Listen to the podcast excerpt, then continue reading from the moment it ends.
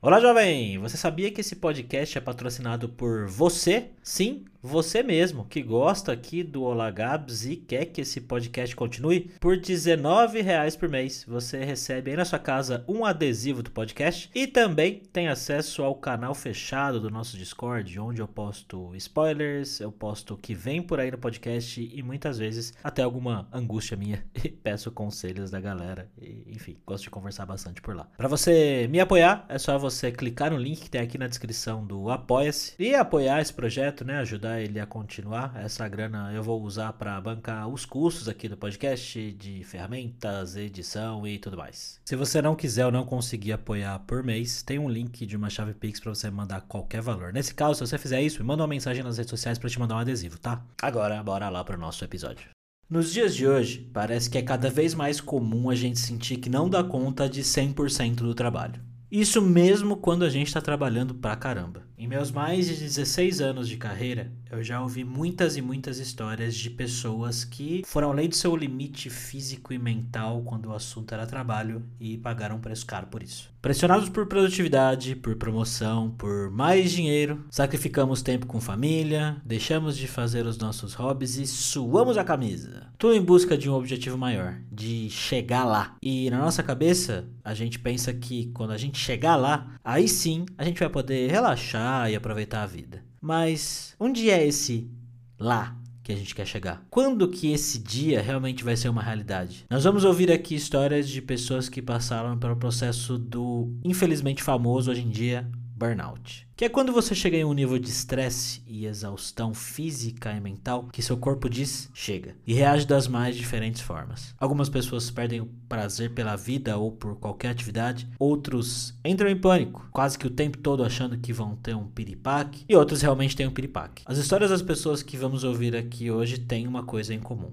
Em um determinado momento da vida, elas foram muito além do que deviam com relação ao trabalho, por várias razões diferentes, e pagaram o preço. Caso você se identifique com alguma alguma delas, eu sugiro fortemente que procure algum tipo de ajuda, se possível profissional, de um psicólogo ou psiquiatra. Esse é o tipo de coisa que impacta as pessoas de maneiras bem diferentes mas que no fim das contas é muito difícil sair sozinho e é imprescindível que você busque ajuda. A gente vai ver o relato de seis pessoas diferentes e depois eu vou contar a minha história de burnout.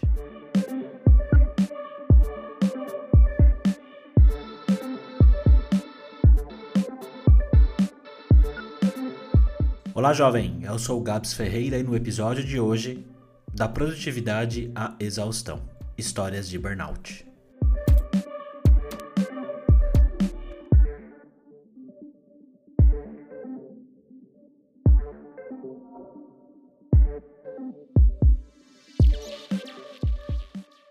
Um aviso antes da gente começar. Algumas histórias aqui vão falar sobre depressão, suicídio, pânico. Então, toma cuidado para ouvir, tá? Se esses temas forem muito sensíveis ou algum tipo de gatilho para você, talvez seja uma boa ideia pular esse episódio. Bem, recado dado, vamos começar a ouvir então aqui as histórias de burnout. Começando pela da Rayane.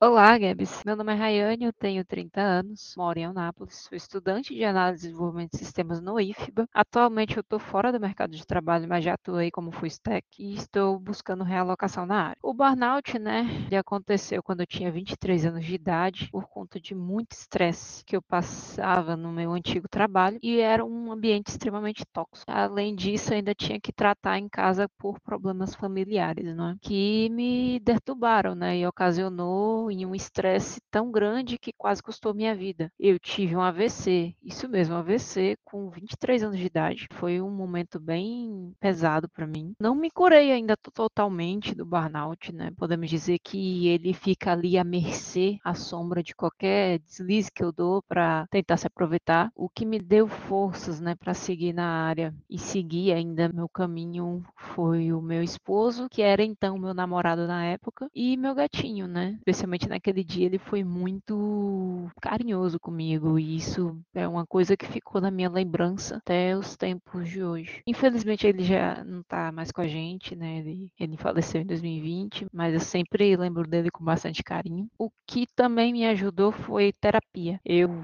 fiz três anos de terapia, meio que consegui me curar de certa forma e passar a ter mais motivação para voltar a estudar e fazer minhas coisas. Hoje, para abstrair dessa, dessa sobrecarga, eu tento sair com meu esposo, eu tento me exercitar, eu tento comer algo que eu gosto, eu tento fazer algo que eu gosto, eu tento ler um bom livro, eu tento ler meus mangás e HQs, porque eu sou uma nerd, jogar com meu esposo ou amigos, especialmente atualmente, eu tô muito viciada em Baldur's Gate 3, é muito bom. O burnout, né, ele é algo que ele tá ali o tempo todo, e se vocês dão brecha, ele volta, ele te esgota, ele te derruba. Não é o tempo que resolve isso, não é se dar um tempo totalmente que resolve isso. Você também tem que ter apoio de uma pessoa, ou um amigo, ou qualquer coisa. Se você puder e tiver condições, um psiquiatra, um psicólogo, ajuda bastante nesse processo. Os sinais do burnout, a gente já sabe bem como é que é, né? A gente se sente muito esgotado e sem vontade de fazer nada. O caso pode até evoluir para uma coisa pior. Então, assim, se cuidem mesmo. Para, respira, quantas vezes for preciso. Se dê um tempo também, mas não se dê um tempo tão,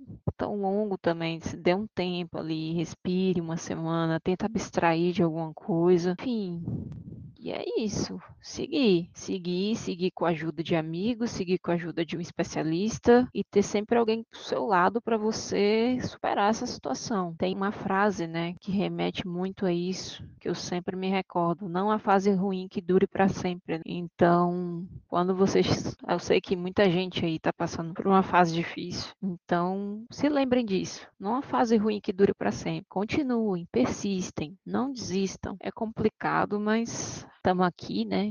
Estamos aqui juntos. Se quiserem me perguntar mais no LinkedIn ou, ou, no Twitter ou nas redes sociais sobre e quiser uma ajuda também, alguém para desabafar e conversar, eu estou por aqui.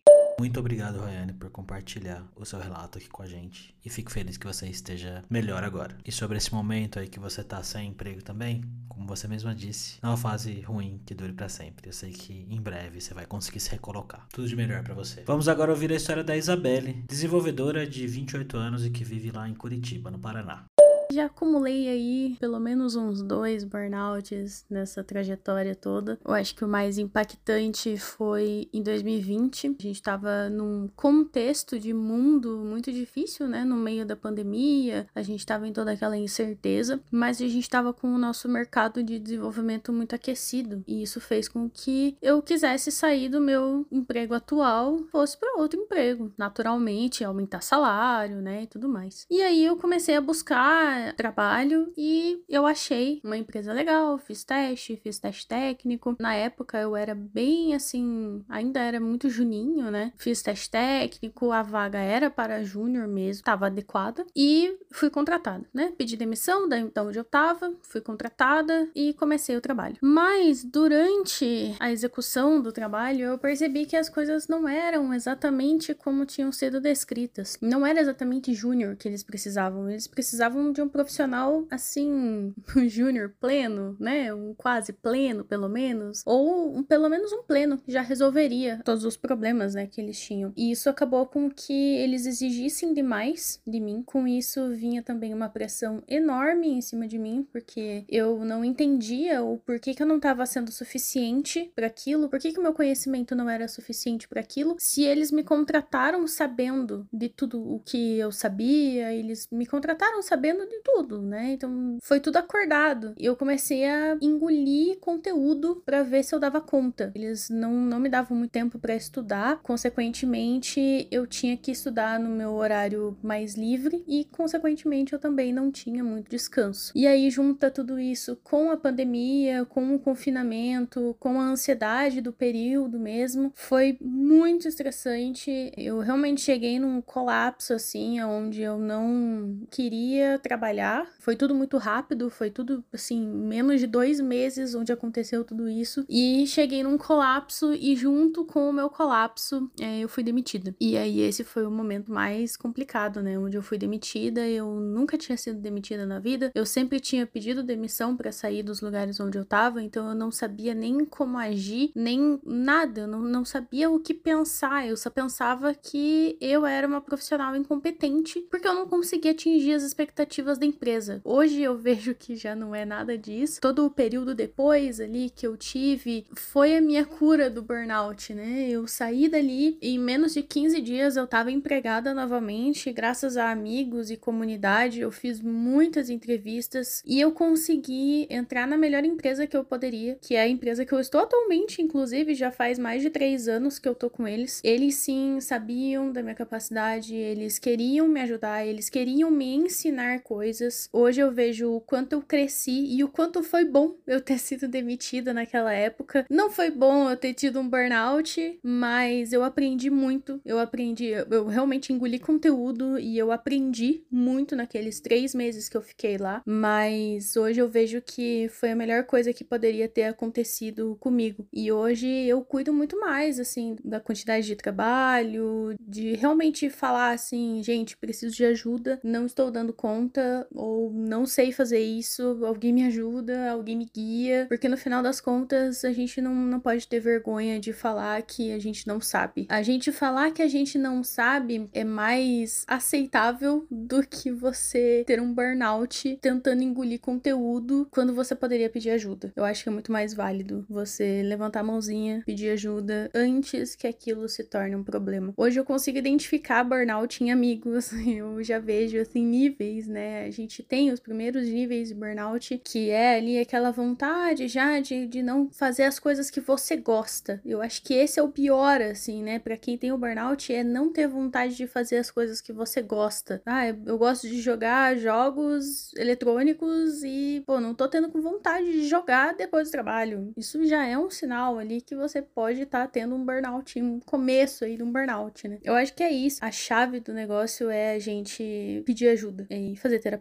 Fazer terapia me ajudou muito. Acho que é isso. Eu acho que eu posso dar um conselho para todo mundo, dois conselhos para amigos, inclusive, que é façam coisas por vocês, não dê tudo de si 100% do tempo. Ninguém consegue dar 100% de si em cada coisa que faz na vida 100% do tempo. A gente fica doente dessa forma. Muita gente que adoece por faculdade, por trabalho. Não dá pra gente agradar todo mundo e não dá pra gente dar 100% de si o tempo inteiro. Façam terapia, falem com amigos e não dediquem a sua vida inteira pro trabalho. Isso, infelizmente, é uma coisa que acontece. A empresa ir lá e contratar uma pessoa para um cargo iniciante e ela ser sobrecarregada de trabalho e ser esperado dela muito mais do que aparentava no início. No relato da Belle, a gente vê que muitas vezes o problema está do outro lado. Isso nem sempre acontece porque a empresa é uma grande malvadona, tá, gente? Tem gestão ruim em um monte de lugar, tem empresa que contrata as pessoas para um trabalho sem ter noção mesmo do quão complexo é aquilo ali. E muitas vezes é falta de alinhamento entre entre liderança, diretoria e as próprias pessoas que estão contratando. Obrigado, Belly, por compartilhar sua história com a gente. Vamos agora ouvir o relato de burnout do Fernando.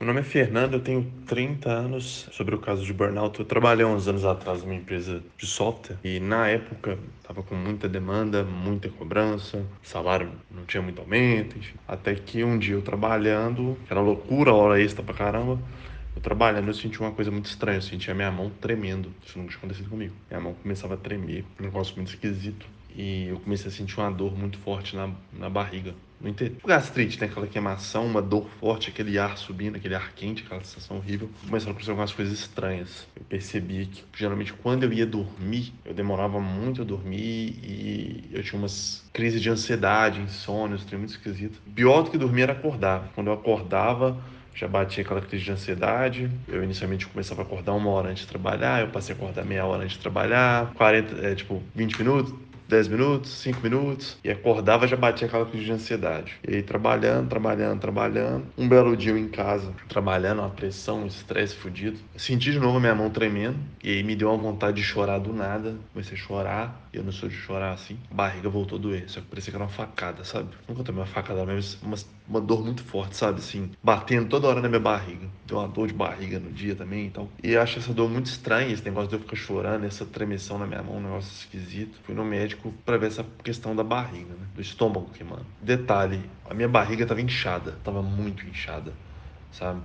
Eu falei assim, cara, isso não é gordura. Minha barriga não é assim, isso tá esquisito. Da parte do umbigo pra, pra baixo, ela tava mais pra frente, sabe? E aí fui no médico. Ela tem, não, minha barriga tá inchada, e tá fazendo muito barulho, e tá queimando, e tá doendo, tal. Tô achando que eu tô gastrite nervosa, tô com essa queimação, tô indo muito ao banheiro também. E aí o médico, ele falou um negócio comigo, sabe quando parece que aquelas pessoas que são colocadas na sua, assim, na hora certa, ele falou assim comigo: "Tem algo mais que você quer me contar?" Porque se tiver hora agora. Falou, ó, oh, tô achando que eu tô com crise de ansiedade. Nunca tive. Tô achando que eu tô com uma crise de ansiedade. Nessa mesma época, eu tinha acabado de comprar um livro do Augusto Cury que fala sobre ansiedade. Ele falou assim comigo: Me descreve assim, da forma mais, desculpa falar, da forma mais idiota possível, o que, que você sente quando você acha que tem essa crise de ansiedade. Ou burnout, né? Que provavelmente tinha uma relação. Trabalhava muito, fazia muita hora extra, pressão, o salário não aumentava. E eu falei, ó, pra mim é a sensação da morte. Me bate um desespero. Do nada vem essa dor na barriga e me dá um essa tremessão na mão e um desespero. Parece que vai dar tudo errado. Parece que tudo que eu tô planejando vai dar errado. Tudo vai dar errado. Aí tanto que eu, que eu falei isso que ele é a sensação do apocalipse, cara. É muito esquisito.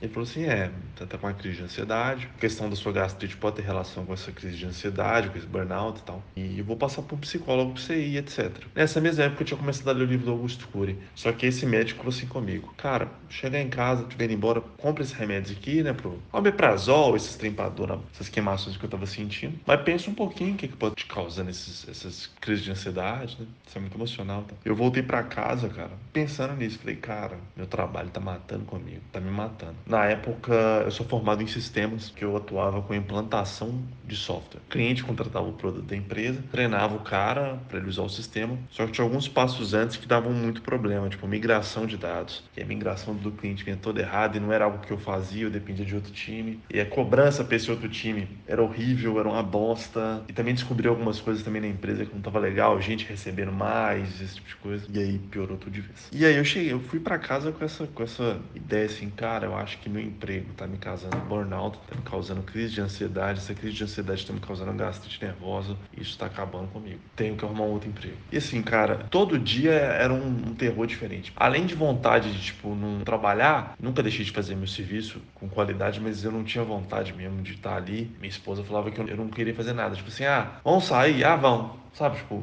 ah, não tô afim, ou ah, vão, sabe, por impulso ou por obrigação, então não tava jogando tanto videogame, que eu gosto muito de fazer. E aí, cara, acabou que um pouco antes disso, uma moça que era gerente minha tinha saído da empresa, tinha ido pra uma outra empresa. E aí essa moça me deu uma oportunidade da empresa que ela tava trabalhando tal, eu mudei de emprego. Quando eu pedi conta na época, eu tipo assim, não, você tá doido. Eu ia casar dois anos seguintes, eu tava olhando de de apartamento, planejando casamento, enfim. Aí falaram, ah, você tá doido, você vai casar, como é que você faz isso? É aumento que você que a gente te dá aumento. É mudar de setor, a gente muda de setor. Inclusive falaram que ia mandar o cara embora, que eu tinha treta com ele. Aí eu falei assim, putz, eu tô com burnout, cara, eu tô com ansiedade, eu não tô bem, a empresa tá me matando e tal. Aí falaram assim, não, e a empresa tinha um setor, tinha acabado de entrar, que era um setor justamente com essa ideia de ouvir o funcionário, lado psicológico. Assim, ah, mas você não entrou em contato com o setor, não? Falei, gente, eu fui no médico, fui na empresa, eu fui num médico especializado. E pedi conta, fui pra uma outra empresa. E eu tô nessa outra empresa tem dois anos e pouquinho, tá? Eu tinha crise de ansiedade todos os dias, tipo, três, quatro vezes ao dia. Nesses últimos dois anos e pouquinho, acho que se eu tive duas, três crises de ansiedade, foi muito. Foram situações bem específicas, sabe? Isso é claro que tem, tem dia que, que às vezes é um pouco mais puxado, tem dia que, que é mais interessante, mas eu não tenho mais burnout. A gastrite tem ainda, me diminuiu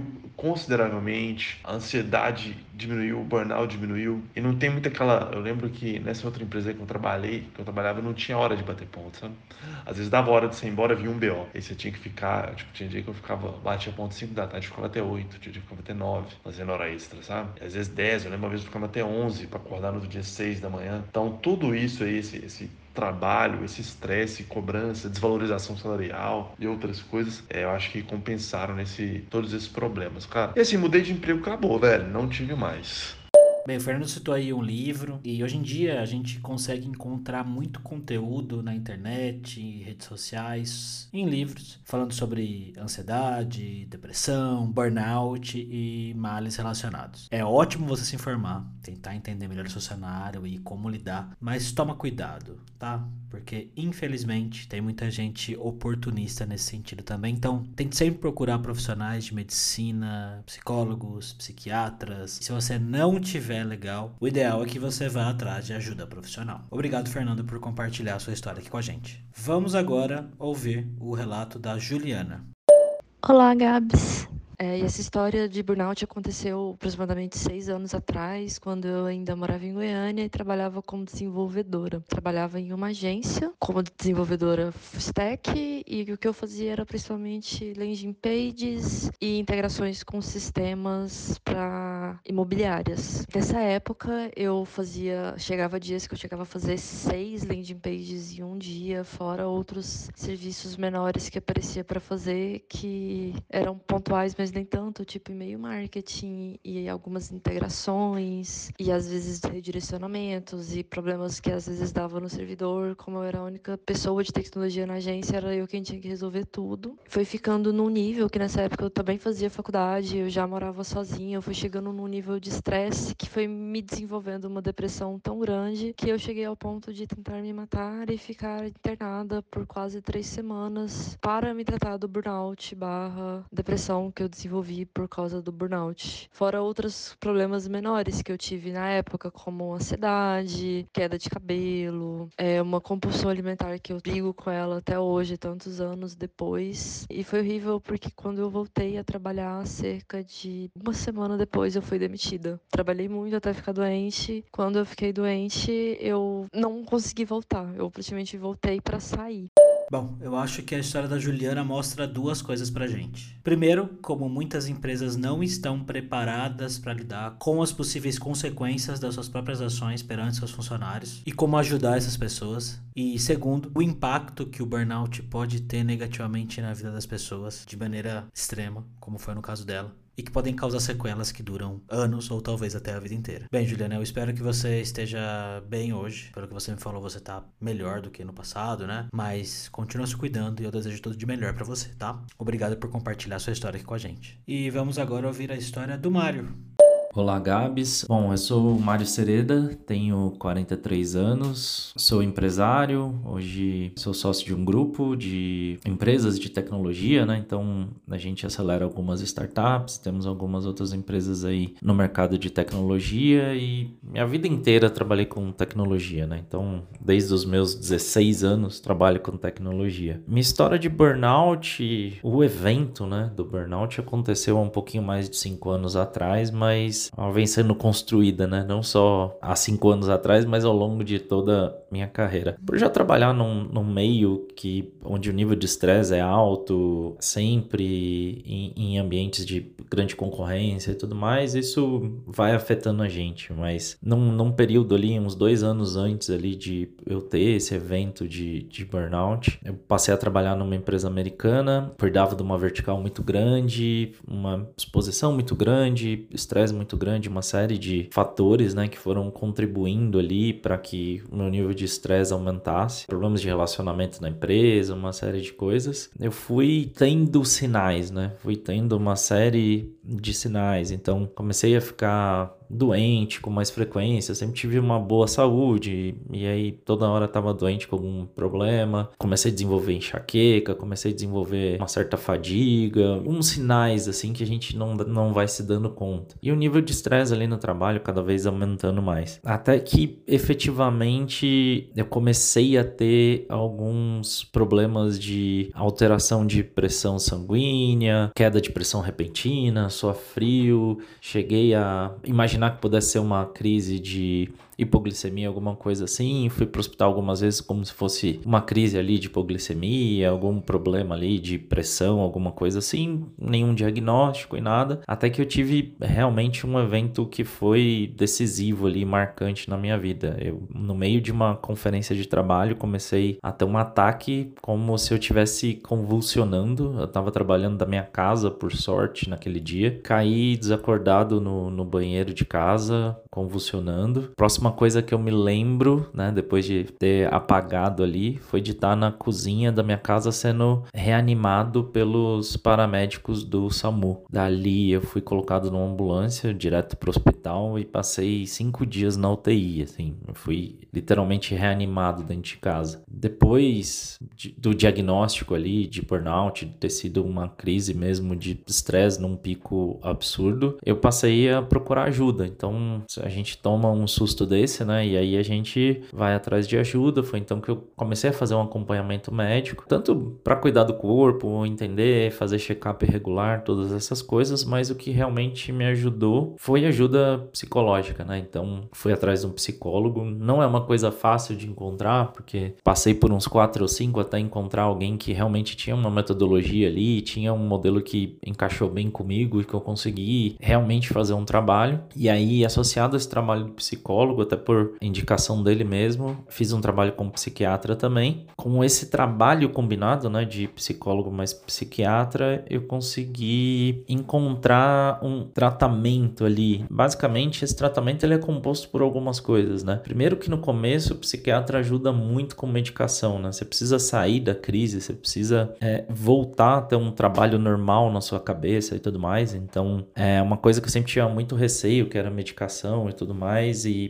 a tomar, assim, indico muito, né, fazer esse acompanhamento porque realmente ajudou demais para me colocar numa condição mental mais tranquila e junto com o psicólogo entendendo ali, com o psicólogo entendendo quais são os gatilhos, quais são os efeitos, quais são os momentos que fazem a gente ter crises ou que tiram a gente de um momento normal, né? Então assim, por um tempo junto com o psicólogo também entendi um pouco que era o, o, principal momento ali de eu focar em mim, focar no meu tratamento, focar na, na minha condição ali, porque minha cabeça é o meu ganha-pão, então era muito importante ter a cabeça tranquila e é, plenamente funcional. Foi um aprendizado, assim, não é uma coisa que resolveu do dia para noite. Se a gente contar aí, já fazem cinco anos do maior evento de burnout que eu tive, levou aí até que eu ficasse realmente bem aí um pouco mais de dois anos aí nesse trabalho.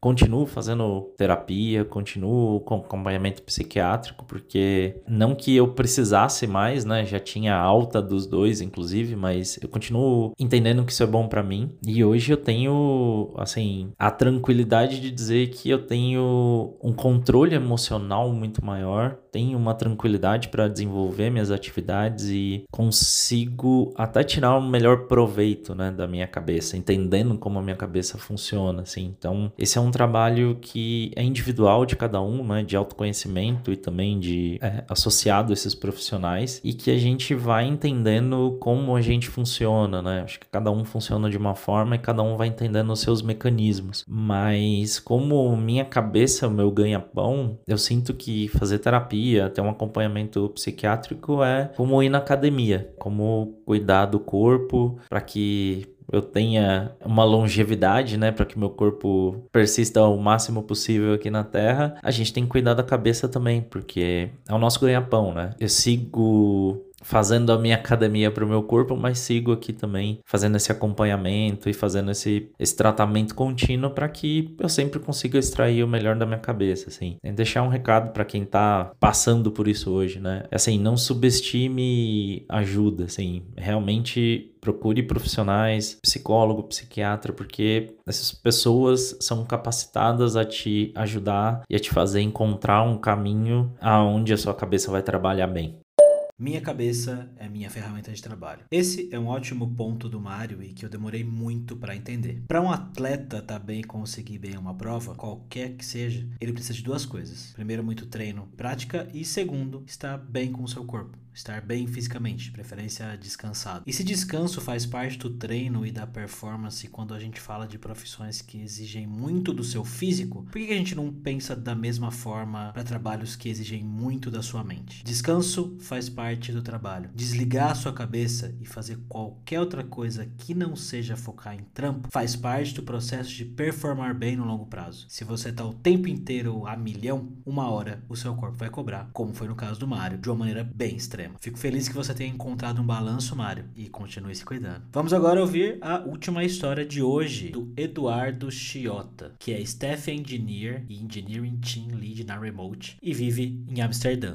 Olá, Gabs. Essa é a minha história de burnout. Lembrando aí que o burnout acontece em várias situações, em diferentes níveis, diferentes impactos, diferentes vezes durante a vida. Mas o mais marcante que aconteceu para mim foi o meu primeiro burnout em 2017. E no começo desse ano eu tinha acabado de assumir a posição de Principal Front-End Developer em uma empresa que tinha aí mais de 200 front-end developers. E tinha muito projeto para tocar, muita gente para ajudar. Queria me comprometer com todas essas responsabilidades e dar o meu máximo para essa comunidade de developers e para ajudar a nossa plataforma a chegar no nível de excelência que a empresa e todos os devs queriam. Mas na época eu não tinha experiência em priorizar as coisas e eu não tinha experiência em dizer não. Então foram colocando mais projetos na minha responsabilidade, eu fui dedicando mais o meu tempo dentro e fora do, do trabalho, até que eu comecei a me sentir muito drenado de energia. É, eu não tinha vontade nem energia para tocar mais nada para frente. Parecia que eu sabia o que, o que tinha que ser feito, eu sabia exatamente com quem falar, o que fazer, código que escrever, mas eu simplesmente não tinha energia e eu também não tinha nenhuma pessoa do meu lado no trabalho para me apoiar e levar isso para frente. Então era um cargo onde eu me sentia muito isolado e com um peso muito grande nas costas, muita gente para ajudar, mas eu resolvi aguentar o quanto eu conseguia e tocar para frente, porque era um cargo que eu realmente queria ter. Até que um dia, depois de, enfim, muitos dias ou até semanas sem conseguir dormir direito, sem ter vontade de sair da cama,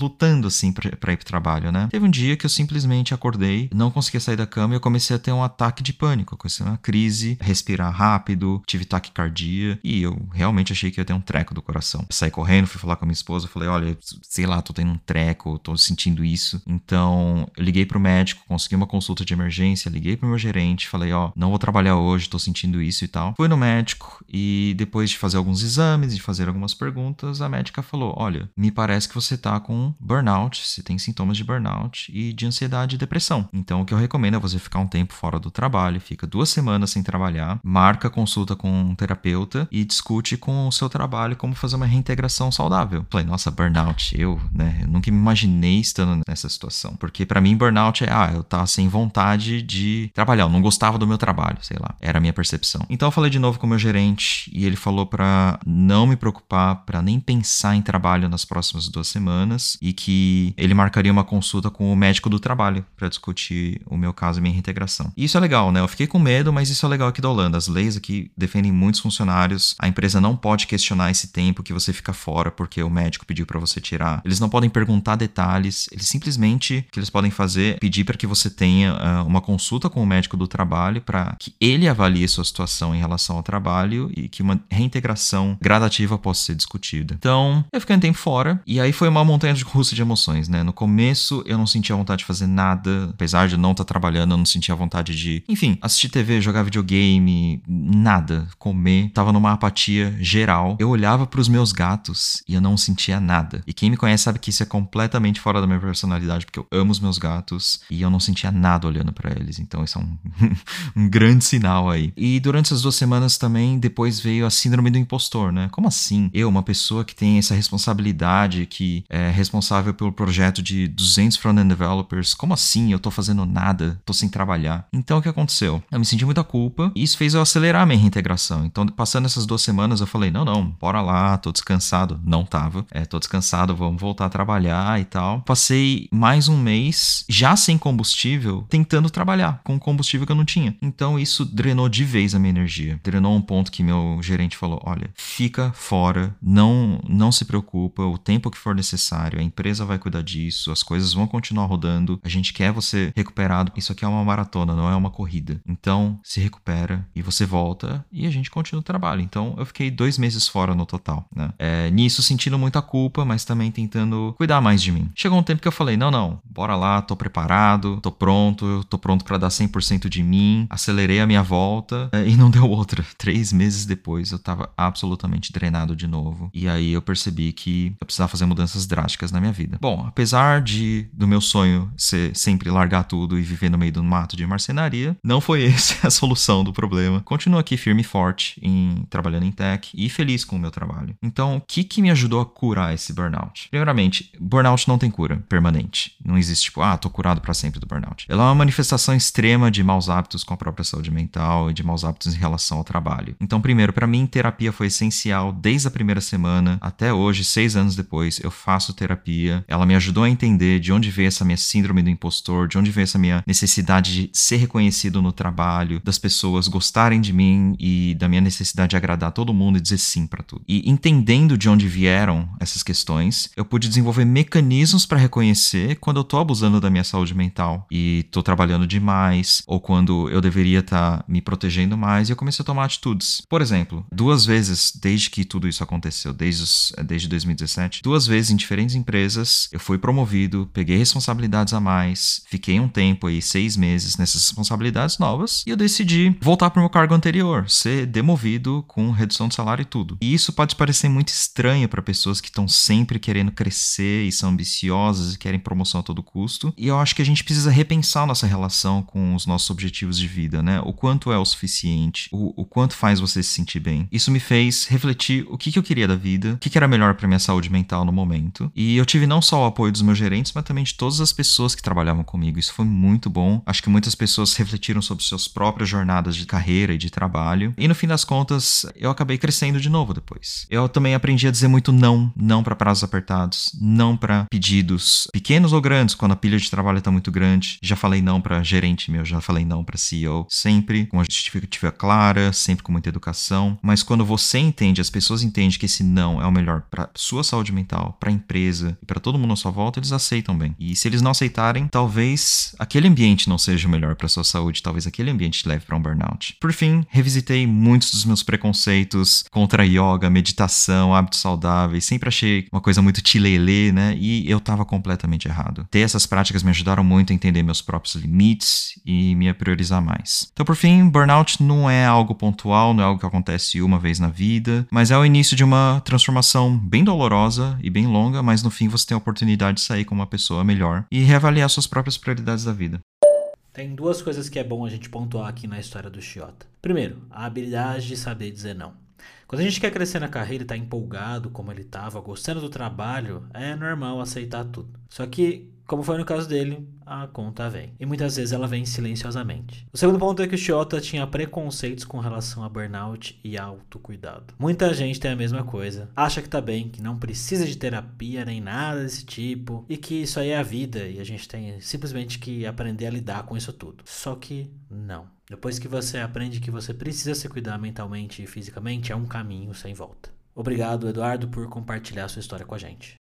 Agora que nós já ouvimos as histórias de todo mundo, chegou a minha vez de contar a minha experiência com burnout. É importante lembrar que burnout muitas vezes pode misturar sintomas de várias outras coisas, como depressão, síndrome de pânico, pensamentos suicidas ou tudo isso junto e misturado de alguma forma. O ano era 2015, fazia pouco mais de um ano que eu tinha entrado na Kaelon, escola de programação que hoje se tornou a Lura, e eu dava aulas presenciais ali na Vila Mariana, em São Paulo. E dar aulas era uma coisa que requeria uma energia muito grande. Além de dar aulas, eu estava treinando para criar outros cursos e dar mais outras aulas diferentes das que eu dava. Fora isso, eu tinha muitas responsabilidades em casa com a minha família, não me cuidava fisicamente, bebia bastante cerveja. Ainda bebo um pouco mais do que deveria, mas naquela época eu exagerava mesmo. Enfim, não parava um segundo, não descansava direito e não me cuidava. Em um dia normal de sábado, onde eu estava dando aulas para uma turma de desenvolvimento.net, eu comecei a sentir um negócio estranho no peito do lado esquerdo, uma sensação de aperto que foi evoluindo para dor. E aí eu comecei a ficar preocupado enquanto estava no meio de uma explicação. Meu braço esquerdo então começou a formigar. E eu tentei controlar o meu pensamento o máximo que eu pude para focar ali na aula, mas chegou uma hora que eu falei, cara, eu realmente estou passando mal. Eu devo estar infartando ou algo do tipo. Parei então a aula, avisei os alunos, falei, olha, preciso ir para o hospital. Um dos alunos, inclusive, que eu não lembro o nome, foi muito solícito comigo e caminhou comigo até o hospital que era ali perto. Um abraço para você, aluno, que eu não lembro o nome. Eu tava realmente muito preocupado e passando mal nesse momento. Cheguei lá no hospital, peguei minha senha, passei pela triagem, passei pelo médico, expliquei os sintomas e ele disse: Bem, pelo que você explicou aí, você pode realmente ter tido alguma coisa, vamos fazer alguns exames. E ele me pediu para fazer vários exames diferentes. Eletrocardiograma, um exame de sangue e alguma outra coisa que eu não lembro o que foi. E no fim, não era nada. Eu fiquei com uma pulga atrás da orelha, mas voltei para casa e segui a vida. Depois desse dia, isso aconteceu de novo. Tava trabalhando, passei mal, fui no hospital, nada. E aí começou a acontecer esporadicamente em momentos do meu dia onde não tinha nada acontecendo.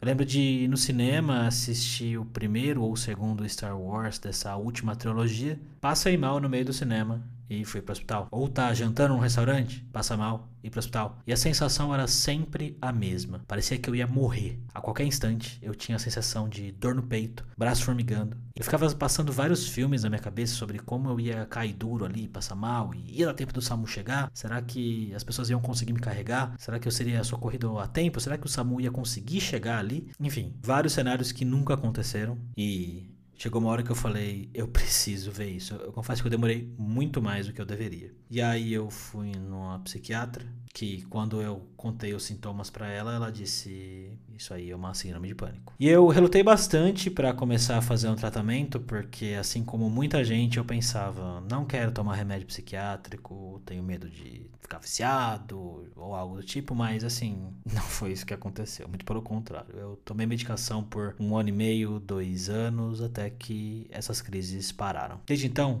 aos poucos, eu fui começando a me cuidar cada vez melhor. Ainda estou longe do que eu considero ideal, mas hoje eu faço exercício, eu tento cuidar um pouco melhor da minha alimentação, do meu sono, do meu descanso e eu tento não ficar trabalhando como um maluco. Até pouco tempo atrás eu estava fazendo terapia, que eu parei momentaneamente simplesmente porque eu estou passando por um período de transição financeira, então eu tô dando uma segurada onde eu posso. E eu tô bem hoje, tá? Eu tô conseguindo viver sem a terapia, mas é algo que eu pretendo voltar assim que as coisas estiverem um pouquinho mais estáveis por aqui. Não é só porque você tá bem que você deve parar de fazer terapia, tá? A terapia ela é algo que ajuda em vários aspectos da sua vida. De vez em quando eu ainda tenho lembranças das crises de pânico. Às vezes eu tô em algum lugar e começo a me sentir um pouco esquisito, os pensamentos negativos começam a chegar. E toda vez que eles aconteciam comigo, parecia uma enxurrada, sabe? Quando começava, era um monte de coisa ao mesmo tempo e a sensação iminente de morte. Que eu ia cair duro ali a qualquer instante. E que não ia dar tempo e que as pessoas não iam conseguir me salvar. Hoje em dia, quando eu começo a ter esses pensamentos, eu consigo meio que ver eles vindo e direcionar a minha cabeça para outro lugar. Não é fácil, é algo que requer um esforço muito grande, mas já é uma vitória para mim, que sofri por bastante tempo com isso. Então, no meu caso, trabalhar muito, não me cuidar e encher a minha cabeça de coisa teve um gatilho um pouco diferente do que das outras pessoas que compartilharam as histórias aqui. E eu só melhorei depois que eu fui atrás de ajuda. Então, eu queria terminar esse episódio reforçando para você que tá aqui. Não deixa o negócio ficar sério. Se você se identificou com alguma das histórias que ouviu aqui hoje, vá atrás de algum tipo de ajuda ou pelo menos comece a se informar para tentar entender o que está acontecendo com você. Não deixa chegar no limite. que é pior, é muito pior. E é legal reforçar que, independente da situação que você está passando agora, tem jeito de resolver. Seja com medicação, tratamento psicológico, exercício, melhoria de rotina ou uma combinação disso tudo. A gente ouviu aqui histórias de pessoas que passaram por coisas bem extremas e que hoje estão muito melhor. Claro, né? Se a gente puder, a gente não quer passar por essas coisas. Então, mais uma vez, se você se identificou, vá atrás o quanto antes, mas independente do que você estiver passando, tem solução. Dá para sair dessa, tá? Você não tá sozinho. E vamos continuar essa conversa lá na comunidade Olá Gabs no Discord. Link tá aqui na descrição. Se você tiver alguma história de burnout ou alguma outra situação parecida com as que a gente ouviu aqui hoje, conta lá pra gente. Vamos trocar ideia e vamos se cuidar. Obrigado por ouvir até aqui e eu te vejo em breve, jovem. Tchau!